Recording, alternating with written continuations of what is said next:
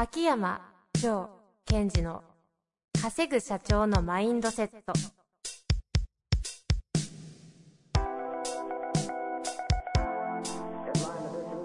なぜ一流の経営者たちはぶつかる壁を次々と越えられるのか。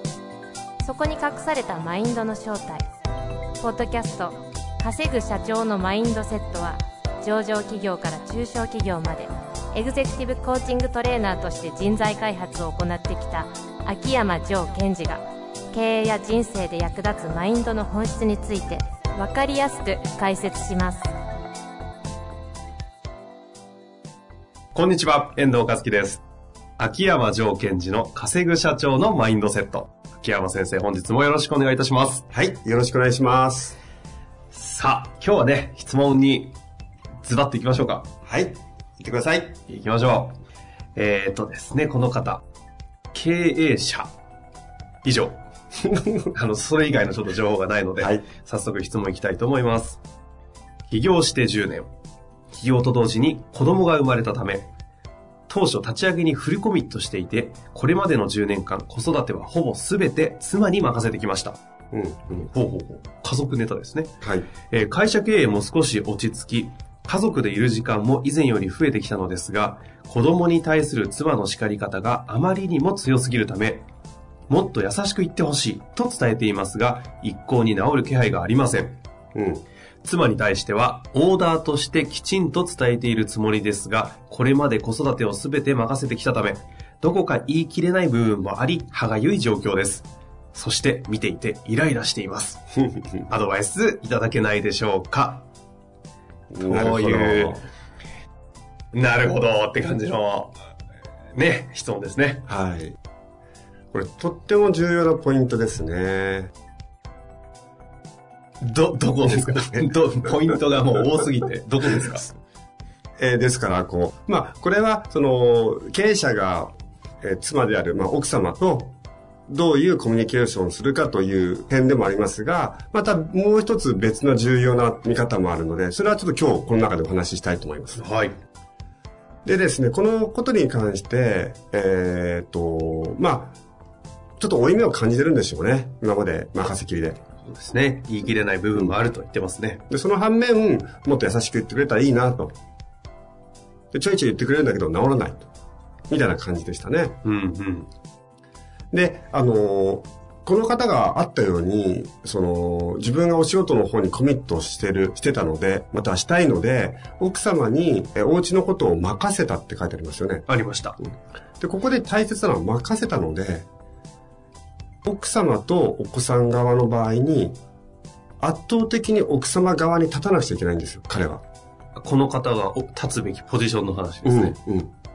でも、そういう言い方すんなよとかは、どっち側に立つかっていうと、子供側に立ってるんですよ。うんうんうん。ですから、奥様がお子様に対して、お子さんに対してガーって言ってるのを見てると、なんか、こうなんか、違和感、嫌な感じがするんですよ。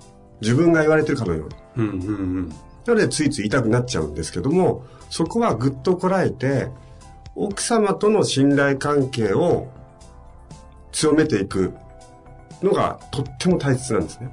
うんうん。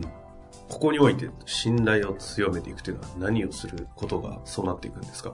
あ何をすることが、うん、これは、もう明確なやり方があります。わーっと怒った時にそういう言い方すんなよじゃなくて逆です。子供に対してお母さんがこれだけ強く言っちゃう気持ちわかるかと。ほうほうほう。マザーサイドに立つんですね。当然立ちます。で、もしちょっとやんわり言いたいならば、確かにお母さんの言い方はきついかもしれないけども、お父さんはお母さんが言ってることは正しいと思うと。ほう。そこまで。多分言ってる内容は正しいはずなんですよ。ああ。言い方って言ってますからね。えええええで、完全に自分が任せてるので、任せてる側を信頼をしていくということですから、え。うんうん。常にお母さんが言ってる内容はパパは正しいと思うとか、あのぐらい強い言い方になっちゃうぐらいのことをお前やってんじゃないのとか。そうするとそれを聞いた奥様側の方は、えっと、この人は分かっててくれてる当然なります。うんうんうん。一方で子供からすると、二人とも怖い。っていうか、その時にお父さんは優しく言えばいいんだよ。お母さんの言ってることは正しいと思うよと。でちょっと言い方はきつくなっちゃったかもしれないけども。ほうほうほう。というポジションをちゃんと取っていくってことですね。そうですね。なんかこう、まるで組織マネジメントの話とこう通ずるようなまるで一緒ですよ。感じがしてきますけど。はい。あのーこれ私、社長さんによく言うんですが、えええーチームの雰囲気はナンバー2が作るんですよ。社長ではない。ですから、あなたがその現場にいない時にナンバー2の人が社長のことをどう言うかっていうのがポイントになってくる。うんうん。お家もそうです。そこで奥さん側に立たず、子供側に立っちゃうと、いない時に、やっぱり、社長であるっていうか、旦那であるあなたのことを悪く言ってしまう場合もあるわけですよ。味方じゃないんだもん。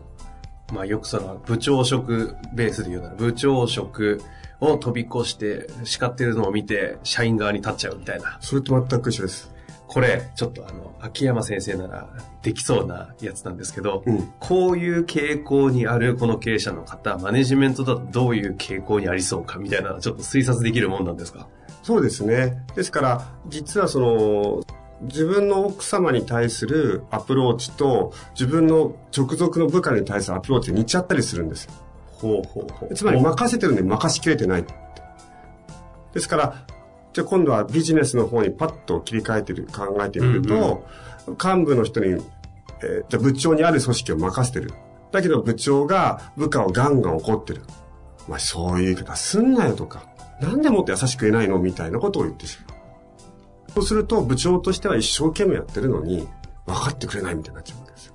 うんうん。そういう時も、先ほどと一緒で、部長が部下をバーッと怒ってたとするならば、その部下のところに行って、部長があれほど強く言ってる、言いたいことのメッセージわかる？とか、あとは、部長が言ってることは僕は正しいと思うよと。ただ部長の言い方はきつかったよね。言い方はきつかったかもしれないけど、内容は部長が言ってることは正しいと。ことを言い切るわけです。うんうん。そうすると部長は、社長は俺がやろうとしてくれてることは、やろうとしてることは分かってくれてるって当然になりますよね。はいはいはい。ここの要素にこうよくある、あの、前回にもありましたけども、ゴールと条件という話をこう添えていくとするとどんな感じになってくるんですかね？いい感じですね。えっと、その部長さんには、この部下を使って収益を上げろって言ってるわけですから、うんうん。部下が部長さんの方に向くようにすればいいわけですよね。ところがですよ、社長であるあなたが降りてって、部長に対してね、部下の前で、〇〇部長、そう言い方すんなよと。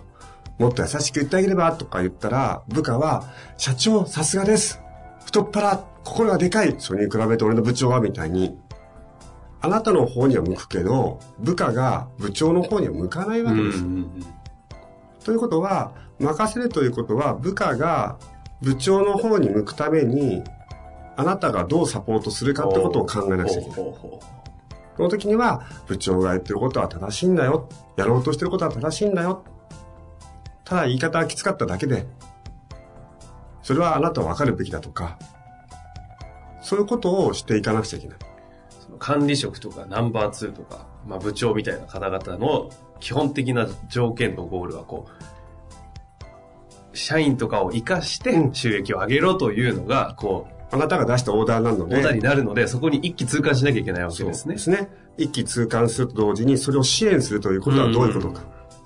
そうなってくると、社員の方に、自分の方に振り向かせるのではなく、そうなんですよ。それを、うん。なんかこう、下の社員にも社長かっこいいとか、やっぱ心が広いっていうのを取りに行っちゃうんですね。あですね。まあよく秋山先生がおっしゃる、何でしたっけ、このスカレスカレタイマインドスカレタイマインドですか？が、ここで発動すると、せっかくいいオーダーと、いろいろ出してても、機能しなくなっちゃうと。そうすると、やっぱり部長としては、その、社長からオーダーをお前出しといて、何なのそれと。俺だけ悪いものみたいになっちゃうんです。あーここがまさにあのテクニックとマインドの葛藤の象徴なみたいなところですね。そうですね。ですから、それをやりきること、やりきると、もし社長であるあなたがそれをやりきったら何が起こるか。あなたが現場にいなくても、部長が現場を回すということにコミットするじゃないですか。うんうん。で、この話をもう一回お家の方に戻すと、あ なんかシーンが変わりますね。はい一緒で家庭で。はい。一緒でね、奥様に任せたいわけですよ。子うん供のことを。うんうん。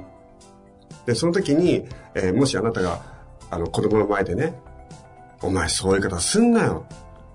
そういう方するからなんとかなんだって言っちゃうと、パパさすが分かってくれてるって子供はあなたの味方つきますが、ええ、え任せたい奥様はあなたからの距離を取っていく。つまり、子供に対して人気取りしてどうするんですかと。え。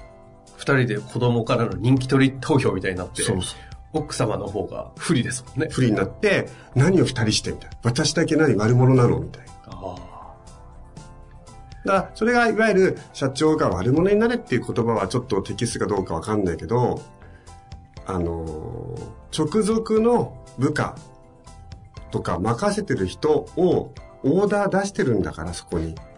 そのオーダーを遂行しやすいように支援していくんでしょと。そういう観点を持つ。あ。うん。出したオーダーを実実現できるための支援者たれと。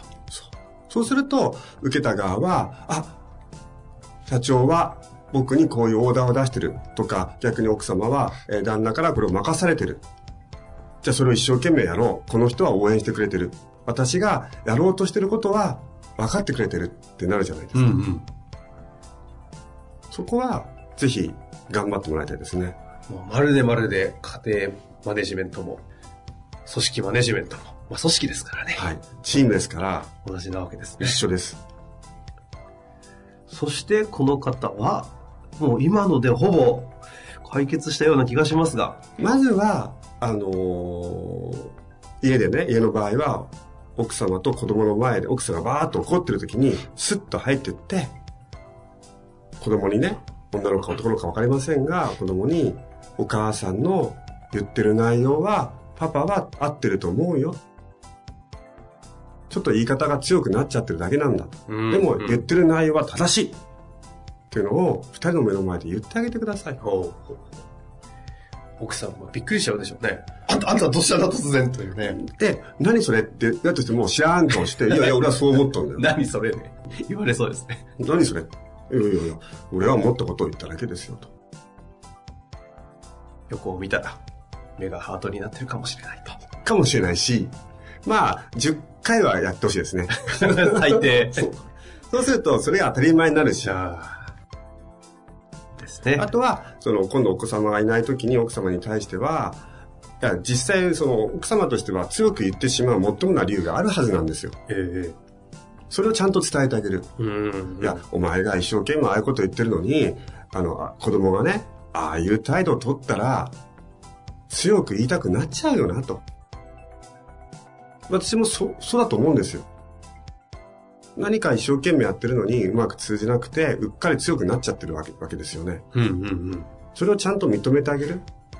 ですから、その時に、私がやってるやり方としては、そういう強い言い方をせざるを得ないよねとか、強く言いたい気持ちになっちゃうよねっては言っています。うんうんうん。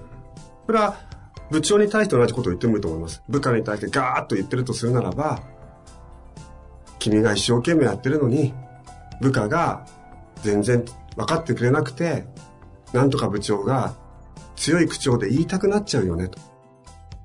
この言いたくなっちゃうよねってポイントね。うんうん。言っていいですよってや全く言ってませんから。その上で、それで終わりでいいんですか？言いたくなっちゃうよね。もっともだよ。多分そうすると、多くの場合は、内省しますよ、相手は。言いたくなっちゃう、言いたくなっちゃう。でも、やっぱ口調強くの良くないよなって、本人が勝手に思い始めますから、ね。でもし、その後に、え、いやーでも社長、ゆああいう言い方は、なんか言っても効果がないって分かっちゃうって、分かってるんですが、どうしたらもっと優しく言えますかねってアドバイスを求めてきたら、その時に、あなたの答えを言ってあげればいい。うん。まあ、そのように、組織も家庭も同じで。まずは今回に関してはあれですね、その1対1奥様、部長みたいに対する対峙の仕方というよりも、うん自分のこのポジション取り、そうです。どこにポジションを取って、どの立場で発言をするのかという。そうですね。任せるということはそういうことですよ。そして任支援者に回ると。であとは、えっ、と、業績、会社の場合は、そういう支援をしといて、結果が出ますから、結果に対してどうだったの？と。で結果が、えー求めてる収益、利益上がってなかったら、これどういうことだったのかなっていうと、また内省始めるわけです。うんうん。社長は僕のことを支援してくれたと。にもかかわらず、この業績取れなかった。もしくは、業績取れたと。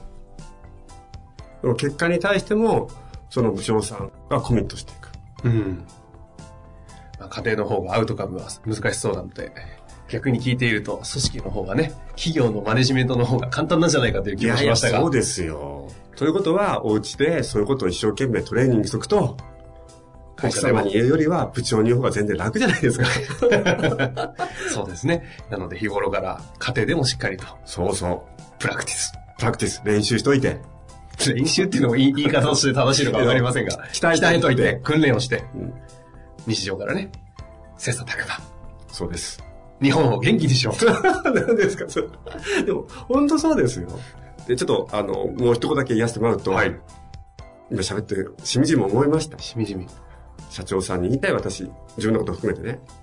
あなたが奥様とか部長にオーダー出したんだから、オーダー出した側につけよと。以上。以上。というわけで、言葉しっかりとね、はい皆さんも噛み締めていただいて、日本を元気にしましょう。本日もありがとうございました。はい、ありがとうございました。本日の番組はいかがでしたか？番組では秋山城賢治への質問を受け付けております。ウェブ検索で秋山城と入力し、検索結果に出てくるオフィシャルウェブサイトにアクセス。その中のポッドキャストのバナーから質問フォームにご入力ください。また、オフィシャルウェブサイトでは無料メルマガも配信中です。ぜひ遊びに来てくださいね。